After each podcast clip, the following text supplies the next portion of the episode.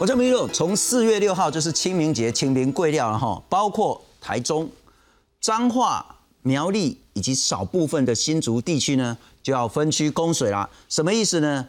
这一次呢，可能真的会很严重了哈，供五天，两天不供水，分区供水的情形，供五停二。连休刷两缸哦，所以这问题就严重了。就是说，你也许你家的水塔可以撑一天，但第二天就没水了。所以储水呢，接下来可能是这些地区最最最重要的一个功课之一。今天有话说呢，三个主题非常的明确。第一个，现在缺水的问题到底有多严重？真的有必要分区供水吗？啊，分区供水要撑多久？啊，会不会这个限水的问题更严重呢？第二个，所谓的缺水的问题。在接下来是不是会变得更加严峻？现在看起来呢，未来四十五天呢，恐怕在西半部呢，这个雨水都会很少很少。换句话说呢，不是等到什么清明时节雨纷纷，清明时节可能会很干旱。再来就是说，如果说极端气候降雨的问题，如果都只集中在特定的区域，像是东北的地方，以及特定的时间，以及特定的雨量的时候呢，那接下来整个台湾水利、整个水资源，包括说整个再生水，像是海水淡化啦、污水处理啦，或是地下水啦，或者是说水库的调度以及等等的这些政策，台湾如何面对这个迫切的危机？重点讯息，我们先来看看，从四月六号清明过后呢。分成甲区、乙区，这个大概其实哈，大家去那个自己注意一下了哈，因为那细节蛮多的，包括新竹的香山中爱里、新竹县的宝山乡宝山村、宝斗村，那苗栗部分地区，台中有分了哈，因为高松高楼左边跟右边这个是不太一样的了哈，台中彰化苗栗台中彰化呢，这个分成甲区跟乙区，总之呢就是供五天，两天就停水了。停水的部分呢，大家一定要提早想方法来解决。怎么问题怎么解决？我们来看看今天三位特别来宾怎么说。先欢迎是经济部水利署的副署长王义峰，王副总你好。主持人好，各位观众大家晚安。非常感谢。那我们也邀请到前经济部水利署的署长，前后任的官员来从不同角度理解整个水资源如何去面对。陈胜贤，陈署长你好。主持人、各位观众朋友，大家好，非常感谢平安。然后我们再欢迎是中研院地球科学所的兼任研究员汪中和汪老师。主持人好，大家好。好，先请教副座了，非得停水不可嘛？这个停下去真的很痛苦。呃，我们台湾地区从呃在去年开始，从夏季就没有台风来到台湾，这是很罕见的，五十多年来第一次。那因此我们的水库。呃，照理说，在丰水期结束的时候，它应该蓄满的，但是却只有一半的这样的一个水量。那整个丰水期，台湾地区只带来了接近七百毫米的降雨，是那导致于当我们进入枯水期以后，呃，即便我们在之前已经实施了呃部分地区二期稻作休耕，在今年也实施了呃很多地区，它包括新竹、呃苗栗等等地区一起稻作休耕，但还是。呃，水情相当的吃紧，是，特别是最近我们的春雨降下来又相当的有限，因此我们为了要确保我们在五月的时候都还能够呃来供应我们的民生跟产业用水，而且还保有一个月的水量，所以我们必须来加大节水的力度。所以中央中央旱灾中央应变中心在昨天就开会决定。啊，我们从四月六号开始，有部分的地区啊，它会提升为红灯，就是我们的这个苗栗跟台中，还有部分是彰化地区。是，但这个老天爷不下雨，真的也没办法。可是如果真的要攻五停二，那你可不可以先攻三停一，然后再攻二再停一？啊，你连续停两天，这个民众会很难应应。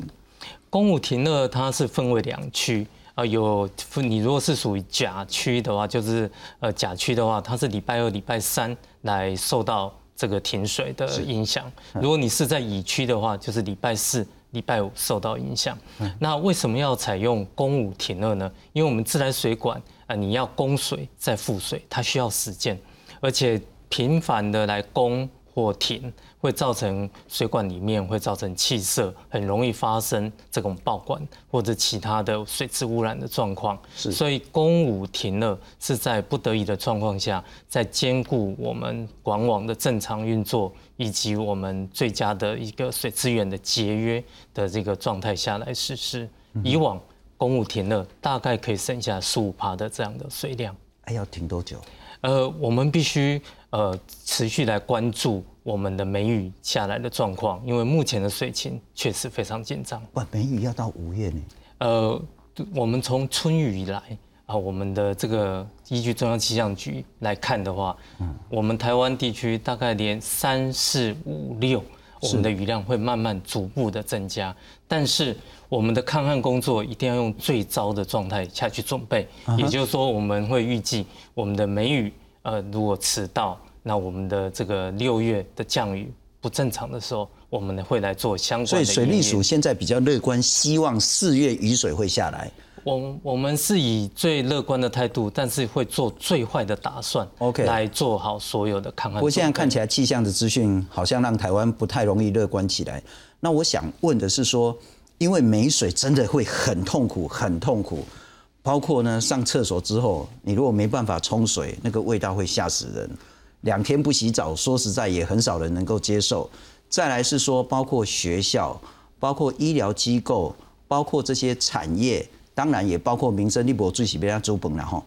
如果我真的有需要用水，水利署有一些紧急调度的一些措施吗？对的，我们跟台水公司事实上已经考虑到刚才的这些这个问题，我们跟企业之间以及跟刚才提到的医疗院所，我们都有建立直接的联系窗口。如果他们用水上有困难，我们会直接用水车来予以支援。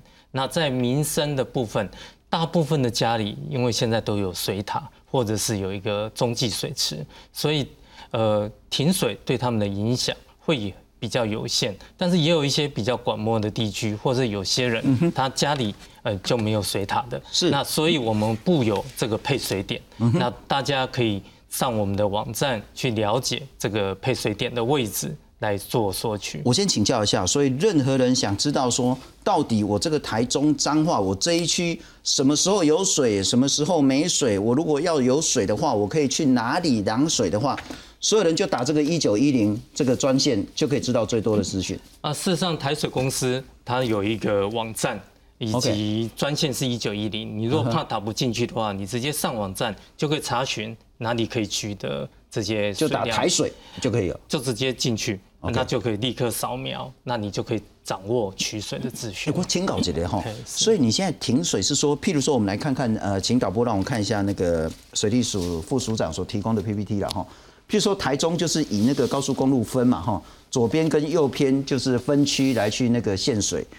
啊，这个是说我不管是浅绿色或是深绿色，停水那两天，你就是把总开关关掉，不管你是什么台中医院也好，你是什么国中也好，你是住家也好，你是工厂也好，总之水管就是一滴水都没有。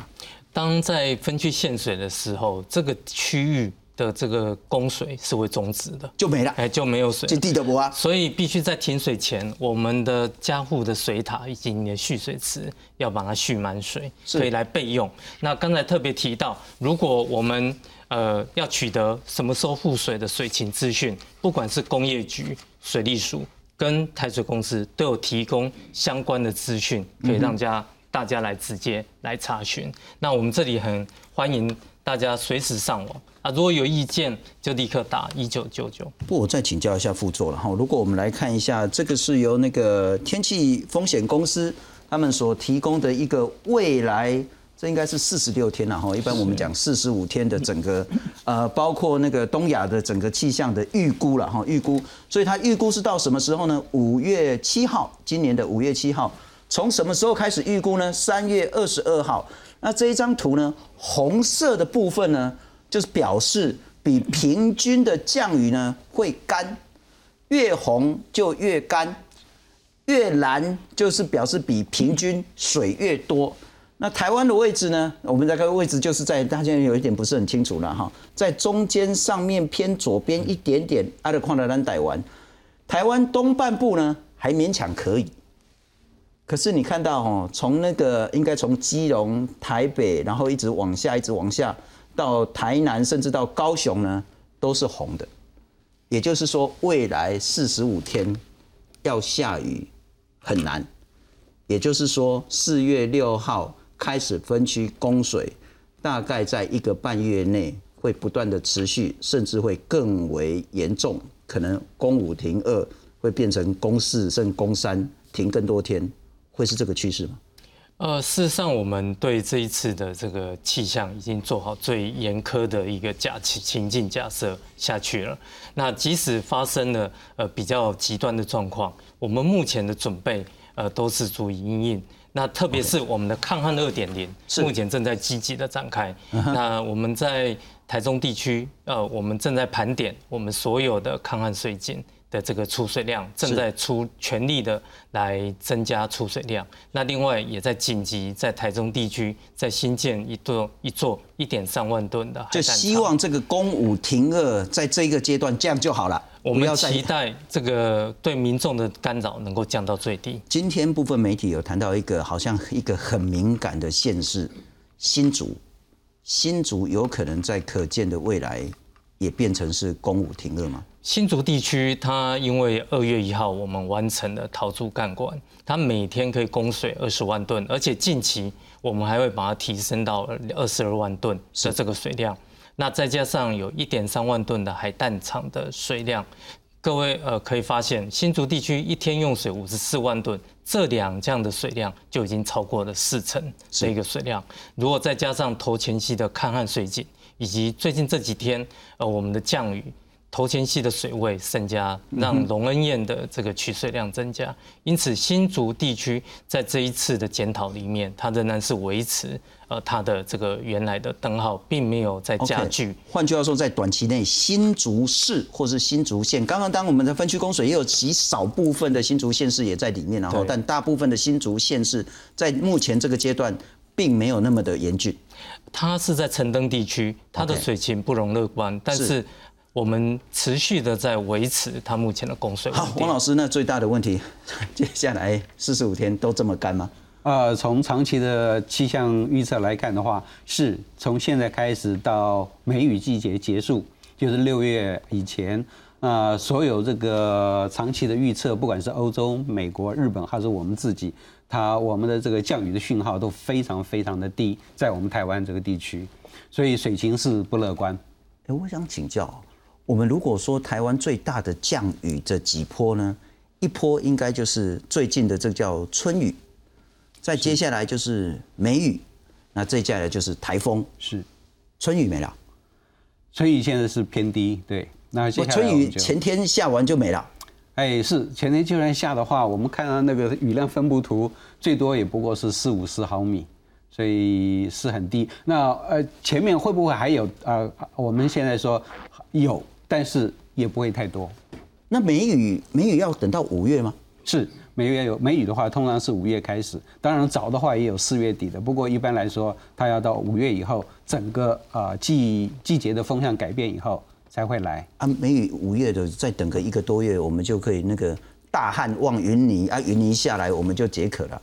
啊，希望如此。但是以去年来说好了，去年我们只有一波梅雨，是五月二十二号，已经到了五月下旬了。OK，所以啊，从长期的趋势来看，今年是不乐观。那从过去的经验来看，梅雨它不一定会来，它如果来的话，也不一定像我们所期望的会带来那么呃丰沛的雨量，所以它不一定也帮助我们解渴。所以前面的变数还是有。以往梅雨其实大家都说啊，好像沙沙巴吼，其实梅雨不是这样，梅雨是暴雨，所以常常暴雨成灾。那暴雨成灾都是在都市。那结果呢，在集水区不一定有下雨，这是一个大问题。台风啊，台风可能台湾可能去年前年都比较幸运，没什么台风，但是呢，就是没雨了。那我想问，台风今年会跟以往我们其实有谈到说，好像赤道变肥变大了，台湾从亚热带变成是热带了，是，所以我们的台风真的在数量上会大幅减少吗？这是一个定从长期的趋势来看，青台的台风的数量在降低。那每一年当然变化都起起伏伏，不一定。像去年啊，只有一个在扫过我们的边缘。那未来啊，从长期势来看，我们也不能够太寄望台风雨啊。台风啊来会给我们带来一些雨，很欢迎。但是如果来的是超大豪雨，那对我们来说也是一个很严重的打击。是是，不过那首长就是我们刚刚也稍微厘清了一个，现在缺水真的很严重。是。那我不晓得副座是怎么看，因为今天有媒体说这是五十六年来水情最严峻的，也有媒体讲说七十年来水情最严峻的，反正就是现在缺水很严重，而且这个严重的程度会持续，可能要一直持续到五月。那希望梅雨可以带来丰沛的雨量，可是也不必然。台风，我们每年最重要的这个水库的进账呢，恐怕也越来越少，所以我们就是面对一个非常迫切的而且严峻的危机，怎么办？呃。我们先讲这一次抗旱哈，其实真的很严峻。那当然，水利署也提前部署哈，就是去年第二期的这个稻作，我们就丰水季后就开始停灌休耕。那其实现在还不是最严峻的时候，最严峻我讲可以到五月，好，因为刚刚也讲到到五月哈，那个这一段期间几乎没有雨。那你现在是透过过去有十四亿来做一些抗旱，是。那现在我们又增加了一个抗旱二点零，是提供了二十五亿，希望是在六月底之前把它完工，好，然后再配合现在的限水节用水，那希望能够撑长一点，好。那所以说，如果到五月梅雨可期待的话，刚刚汪教授讲那个几率也不高，也就是说要靠一个梅雨。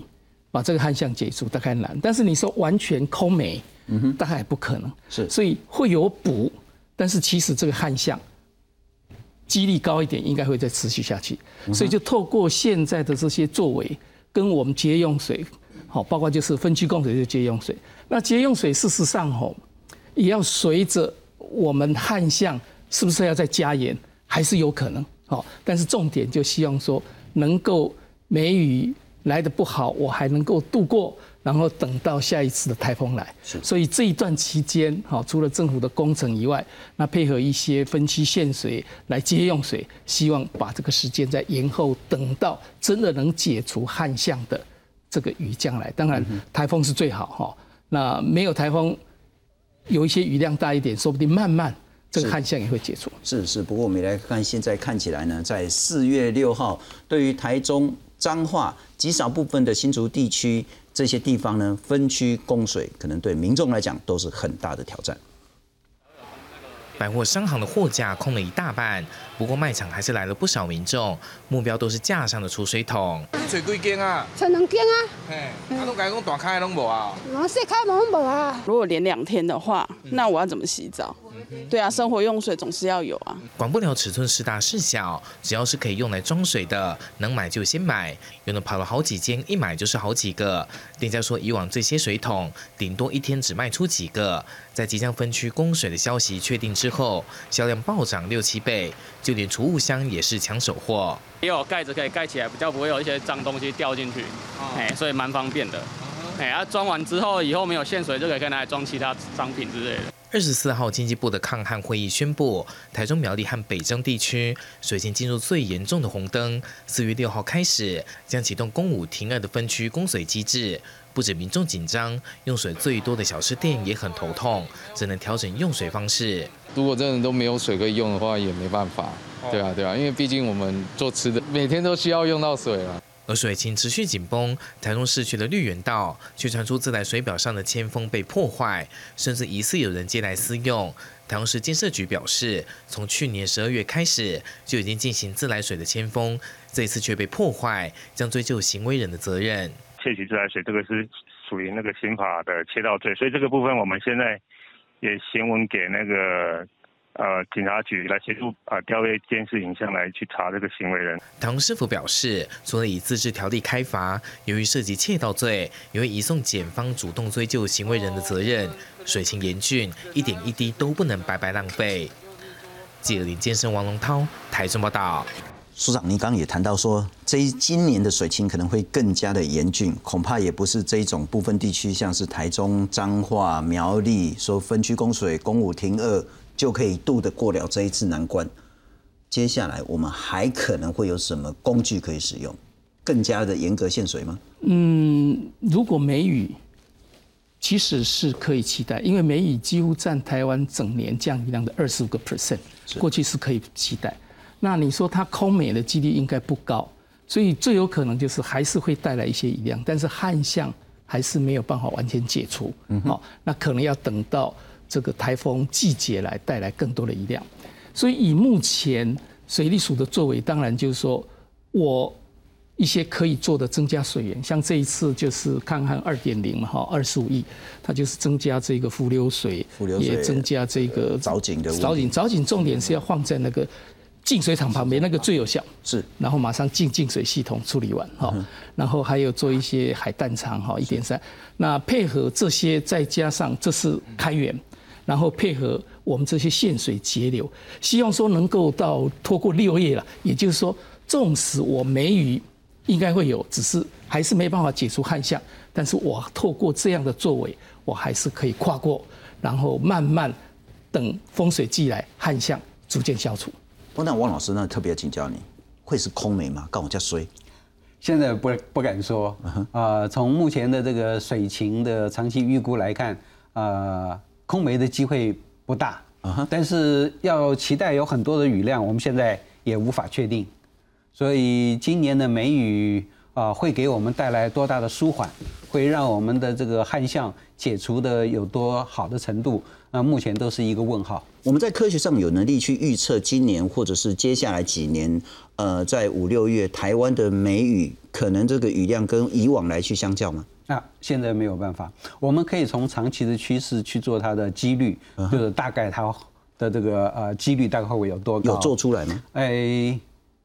呃，会有做出来，呃，但是从长期趋势来看的话，不管是梅雨，不管是台风雨，我们台湾在总量上看起来变化不大，可是我们的区域的这个差异性非常多，北部在增加，南部在减少，嗯哼，啊，中南部在减少，所以对于呃目前旱象最严重的中部地区来说，其实如果看长期趋势的话，也是一个不利的一个因素。不过您谈到一个很重要的资讯，我们也许来看一下，这个是由郑明典郑局长在脸书上先前我们也用过的这个表了哈，就是他从去年十二月一号，然后到今年三月三十一号，那最上面那一栏呢，横的这一栏呢是东北地区的降雨的情形，接下来是北部，接下来是中部，接下来是南部，接下来是东部这样子，你可以看到，当然那个越红越深越紫的，就是雨雨水越多。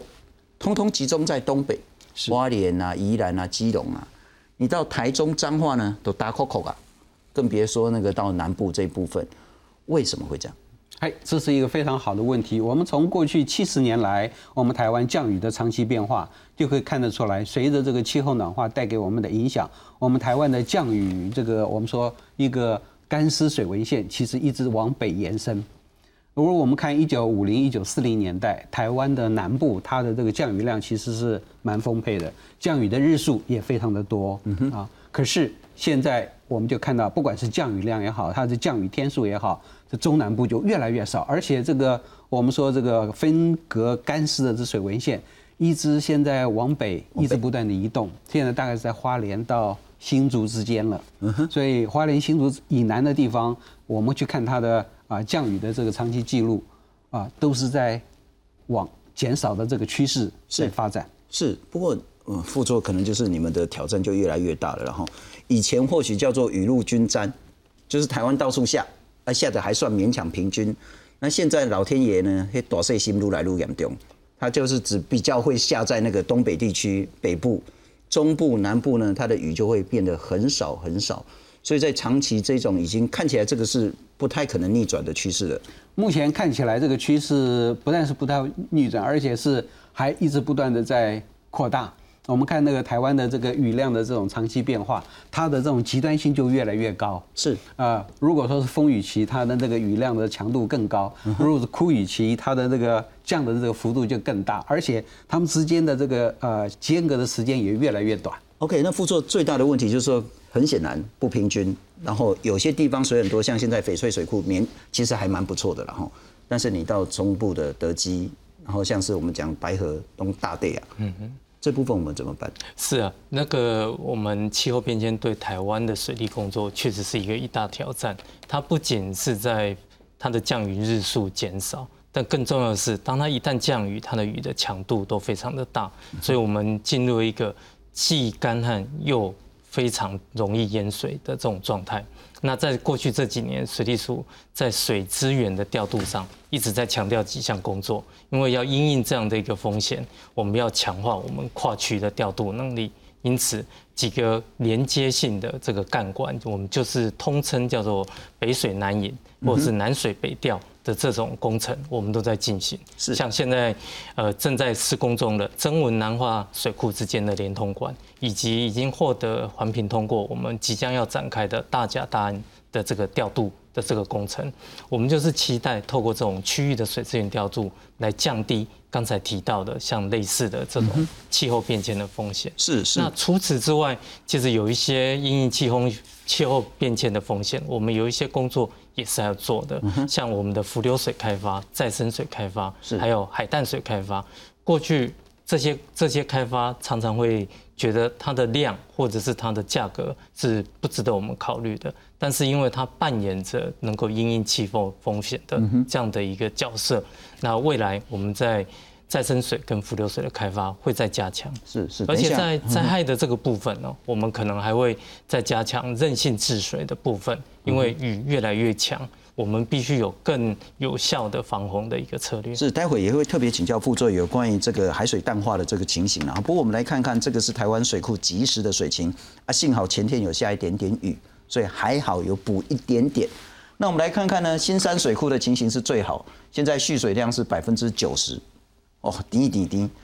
翡翠水库也很不错，百分之三八十三。那石门水库就剩下四成而已了哈。永和山水库就是新竹苗栗剩九趴。然后我们来看看宝山第二水库十趴，明德水库十趴，鲤鱼潭十一趴。那中部就很惨了。德基水库台中很重要的水库呢。不到六趴，然后呢，雾社水库十二趴，那白河上次我们谈到大队啊零了哈，不过这个有特别的原因，因为那个整个淤积，还有为了要清淤等等的问题，那我还是想问，譬如说，刚我们谈到说雨都会集中下在东北地区，有没有办法把不管是新山，特别是翡翠的水引到中部去？这个在工程上会很难吗？那其实我们在过去已经展开了第一个步骤，就是我们的板新二期计划。是。那在推动了这么多年以来，现在呃新店溪的水源每天可以有八十三万吨来支援我们的板新水厂的供水区。那这个供水区就是我们新北市的大部分的这个用水户都可以获得板新水厂的水源。是。那未来。呃，我们希望在更加更进一步的强化这样的一个连通的关系。那我们正在规划，要从南四溪直接引水，把它的原水就引到我们石门水库，来充分利用我们这个翡翠水库，也就是新店溪上游它的降雨，在冬季还有丰沛降雨的特性。不过这个我如果住在台中、住在高雄，我可能觉得说啊，拢恁台北啊，对不？你板新嘛是新北市啊，啊你翡翠拢够恁台北人啊。啊，我如果从苗栗以南，你的水还是照不告，照顾不到苗栗以南的民众。对，我们的调度从新北市一直往南，现在可以送到这个新竹，就是刚才提到的桃竹干管。未来台湾自来水公司它要推动十七条的。各区域之间的跨区的调度的干管，让这个水能够在跨区之间能够互相支援。是，那这一些工程呃预计在民国一百一十四年完成，就可以大幅的提升区域之间的这种调度能力。一百一十四，在四年之后。是。不过署长，我我记得很清楚，上次你来我们节目的时候，你其实谈到说挖那个地下井啊，挖井水啊，其实这个真的帮助不是那么的大。最关键还是调度的问题。我们来看看整个台湾水资源，当面对到极端气候、极端雨势的时候，整个水资源该如何调度？水车一早就开往台湾自来水公司平镇净水厂，将水车补满水，接着马不停蹄要直送新竹科学园区。全台水情吃紧，为了避免新竹科学园区供水亮红灯，台水开放厂商申请支援北水南运。工作人员表示，现在每天跑四趟是常态。有的讲每一天走四抓啦，哦，后走两抓的啦。因为伊这即摆要未正式二十四小时哦，你来，伊即摆是哦，你八点到五点。针对台中水情转红灯，中部建商释出善意，目前有六家建商将工地开挖地下室回收水，免费供科技大厂使用。其中台积电动作最快，近日已到各工地评估水质能否作为抗旱使用。二十五号先派水车到其中一处工地取水，希望可以在符合标准的最大限度内，透过有效利用水资源，减少水库用水，以舒缓部分水情吃紧的现象。中央地方展开抗旱大作战，有立委指出台北所得较高，但水价比其他县市便宜，要求经济部检讨，提出北水、台水的计价评估，严拟合理费率。引来台北市长柯文哲不满，拿数据反驳。柯文哲强调，民生用水是民生必需品，不涨价才最低价格。一般家庭每月用水在二十度以下，维持每度五元，不调整约占六成。针对每月超过一千度的大用水户，从原先的每度七点六元调涨到二十元，涨了近三倍。那个用水大户，你就要就要发展那个节水的措施嘛，要给他点压力，所以我们用差别汇率。所以事实上，事实的真相是台北市的水费没有比。没有比那个台水的便宜，建议台水跟也可以比照台北市用一样的制度啊。立委提议应将台水、北水的水价调整为全国单一水价，同样五种集聚，让多数人获利，减少民怨。柯文哲反击，建议台水比照北市用同样制度，不要再打政治口水战。记者洪杰、谢振林、张淑云、庄志成，台北、桃园报道。那署长，那个水价当然很重要，因为以价质量，省水才会发生明显的功效。但我还是请教您，呃，因为您之前也是新北市的副市长。很重要的是，翡翠水库其实是很满的，那当然是上游的那个集水还有那个水保做得很好。可是如果说翡翠水库的水可以跟整个北北基甚至到桃，然后去做整合，然后石门水库再往下，也就是很难说翡翠水库直接放到台中或者是放到高雄去，但整个水库的调度，我们有办法做更有效率吗？呃，事实上已经在做了哈，我就讲翡翠水库就好。实际上，翡翠水库供水量给新北市的已经比台北市要多了，哦，已经是五十五个 percent，是。那在台北市才四十五个 percent 哈，所以它现在就翡翠水库虽然地址是在新北市，是台北市管，可是它已经透过联通，它是用干净的水联通，是哈，然后就是用自来水台北自来水设计处的水。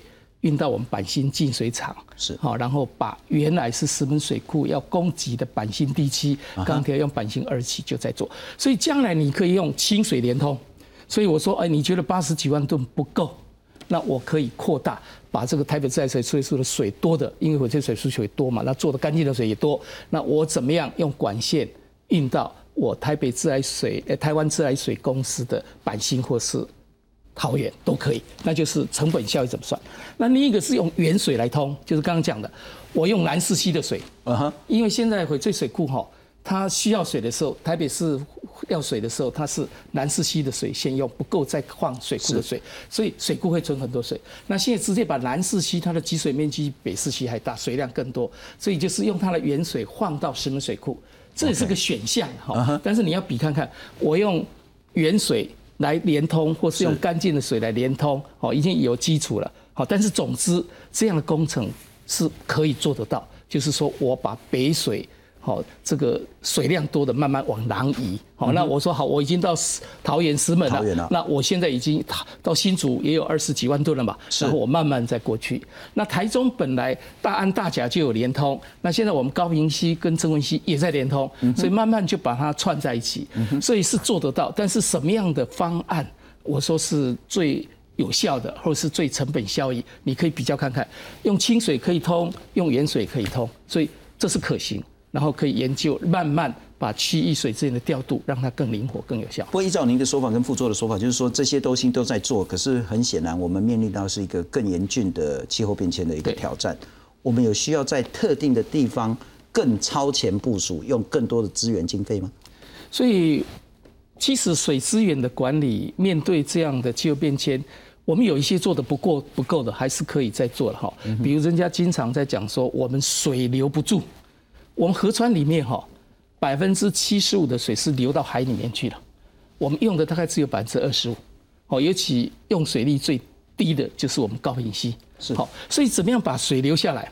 但你水流下来，当然一个是盖水库，可是现在水库很难盖，你能不能既有水库把它加高，或者是说我没没有水库的水很多，我把它送到有水库的地方去存，就像我们把高频的水存到增温水库，现在也也在做哈。是。然后另外或是说我用这样的风水季的水，它本来会造成灾害哦，我把这个灾害变成资源，我去补助地下水。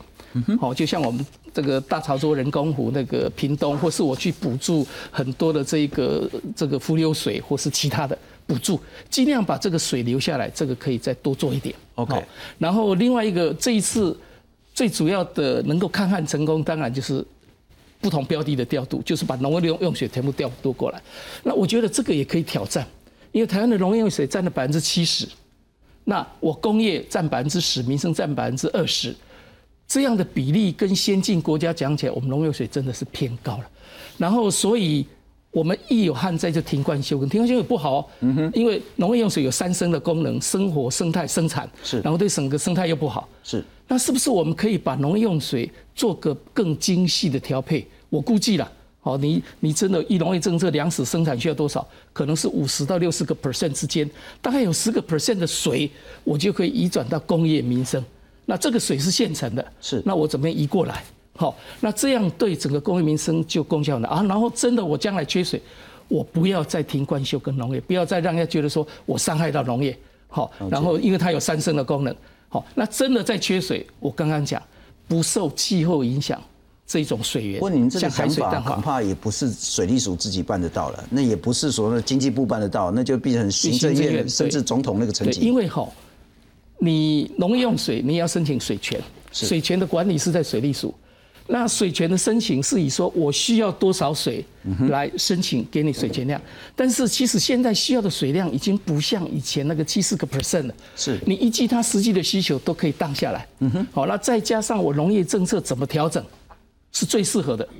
然后给他这些应该有的水钱量，让他去做最有效的应用，其他的，然后它最有效的应用就不会浪费了哈，不会，然后这些水宝贵的水资源就可以不用在水资源开发，就可以移到其他用途，是，然后也保障农业用水，我不调度你，维护它三生功能，好，那我说这个是一条，然后另外。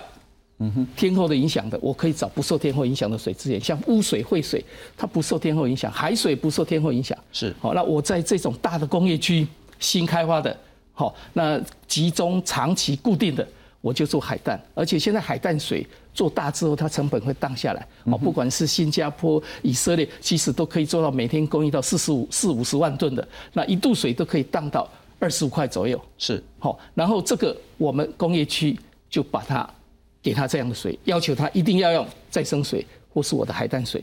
那没有做海淡水耗能，那现在我们在做再生能源。那再生能源不稳定，所以我把那个风的地方我削下来，我做发电来做我的海淡水。是，然后我这个海淡厂，我不是一年都都造水了，就是在枯水季的时候，然后我用这些再生能源多余的来做，这样哈可以平衡将来水资源会更加有效应用。是，不过副座我要请教你哦。刚刚署长谈到很多整体的水资源，那个可能是更高层级，那必须是行政院长那个层级才能去做，包括农业、经济跟其他产业的整个重新部署。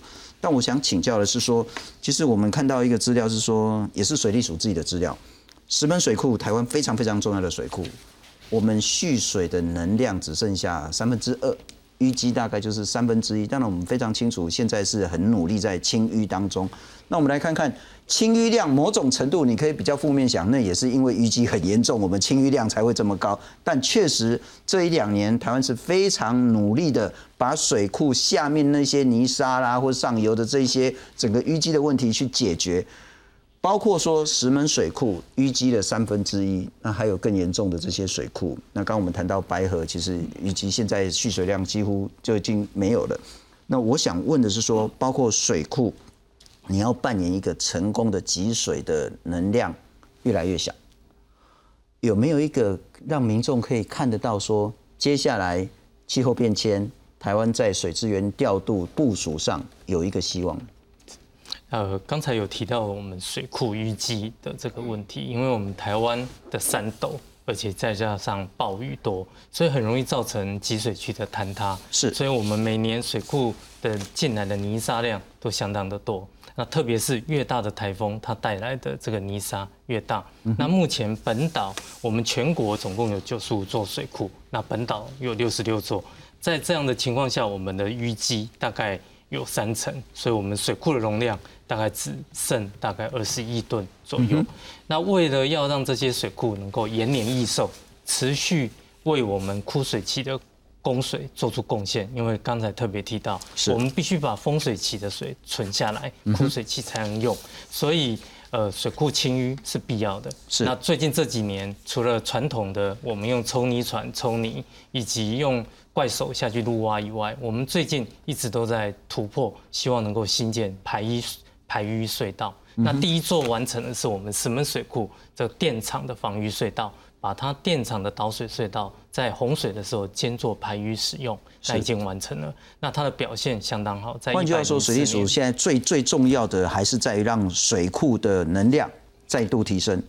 对，我们希望水库能够再回到它原来的这个功能，所以设定了一个一百二十年前希望它的淤积能够零成长这样的目标。那更重要的是，我们应该还有其他的水源来因应这个突发性的这种。呃，我们的这种问题就是我们的水资源，像今年的这种干旱的问题，是。所以海水淡化，以往我们都只新建在大部分在本岛，大部分都是在电厂或者是一些事业单位。嗯哼。在离岛，它有供应，主要是供应民生用水。是。事实上，在澎湖，在连江县。这个海水淡化的水都是当地非常重要的水源，所以接下来水利署会在台南将军，那台塑麦寮应该是台塑自己要盖的了哈。台塑因为环评，它必须新建这个海淡厂。那还有包括在桃园、嘉义、高雄都会各盖一座海水淡化厂。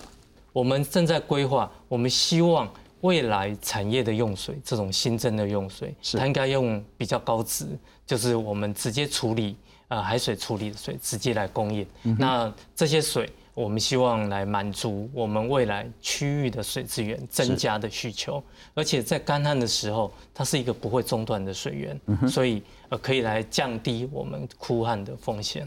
不过刚您也刚谈到说，因为它成本其实是很高，而且它有高耗能，它要用很多电，那之后生产出来这些叫卤水。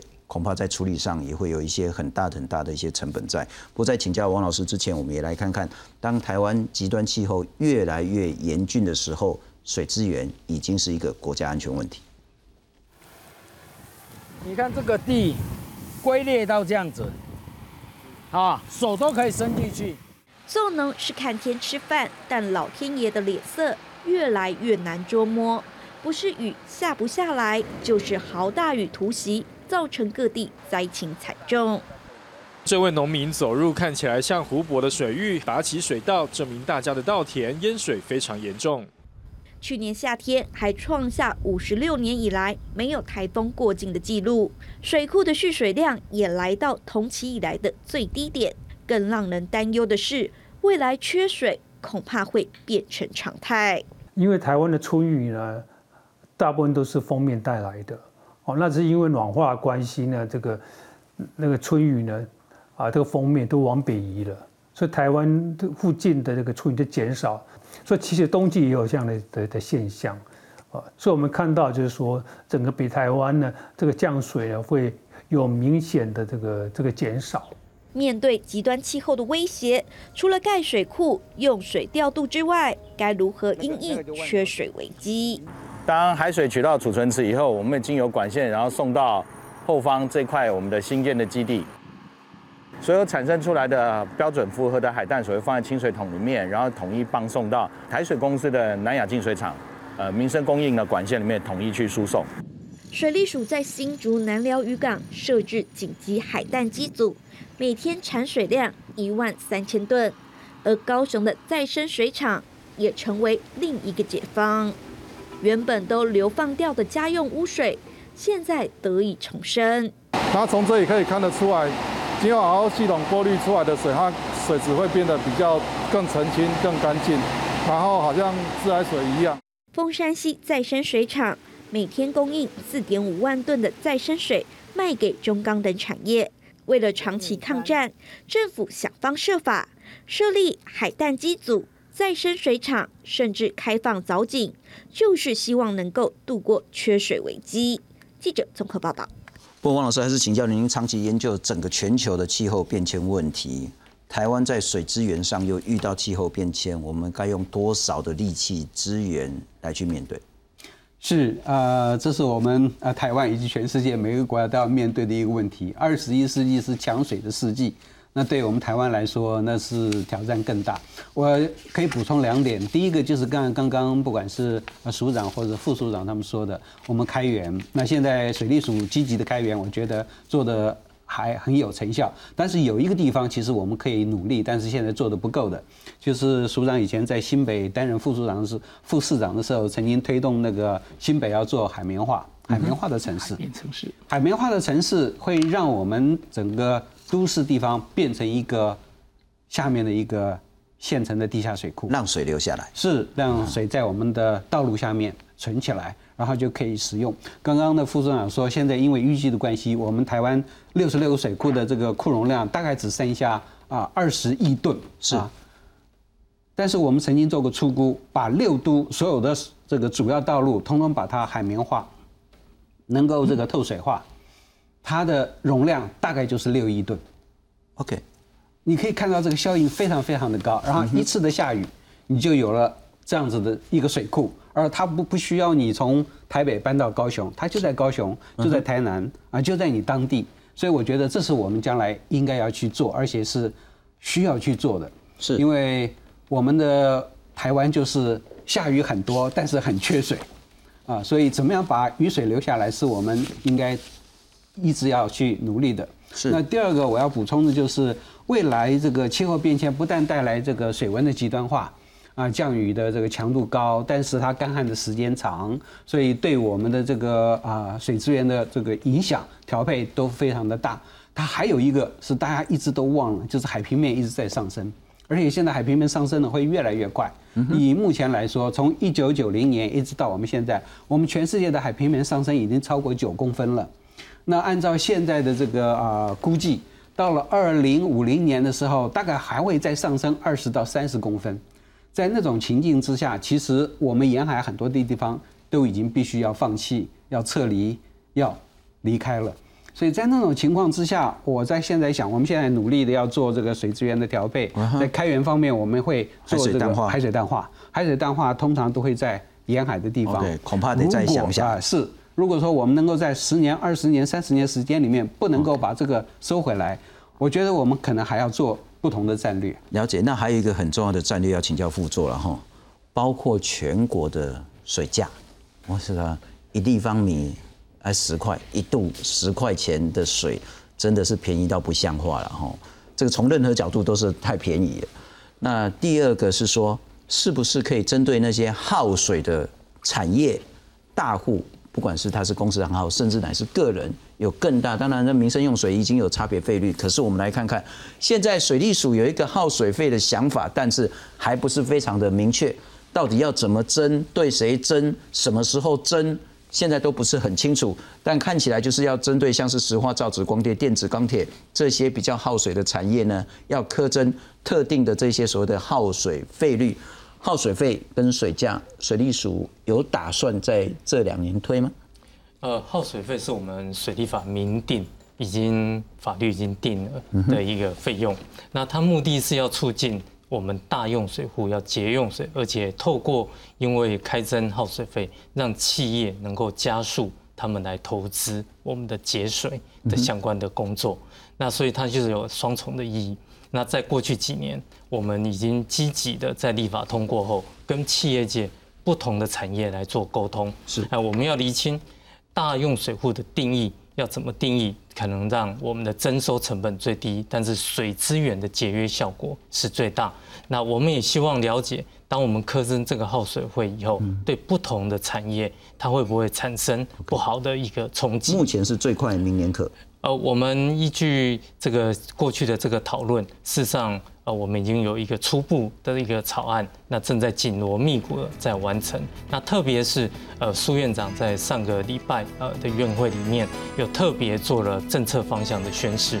我想后续的这个行政作业，我们会加速来办理。经济部有想法要去动这个水价吗？全国一致的民生水价？水价它事实上，因为水是人生命所必须。而且水价它。